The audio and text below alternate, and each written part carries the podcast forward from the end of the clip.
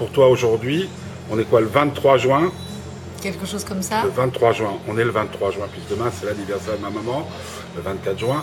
C'est quoi l'espoir pour toi aujourd'hui? Hmm, c'est ici et maintenant.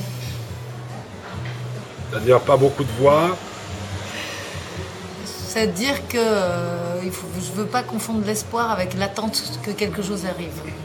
C'est pour ça que je veux que ce soit ici et maintenant. L'espoir, c'est dans le présent. C'est-à-dire, c'est une énergie qu'on déploie pour, pour améliorer et, aller vers ce qu'on espère. Donc, c'est ici et maintenant que ça se passe. C'est- euh, pas une attente, l'espoir. Il y on confond souvent espérer et attendre.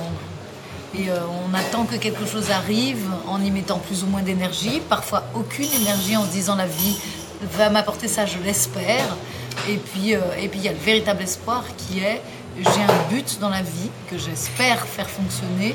Euh, j'espère aussi que certaines choses vont s'améliorer sur Terre. Et c'est ici et maintenant que ça se passe. C'est-à-dire que euh, si je veux que dans la vie sur Terre il n'y ait plus de guerre, bah, ici et maintenant je dois commencer à parler gentiment au mec qui est en face de moi.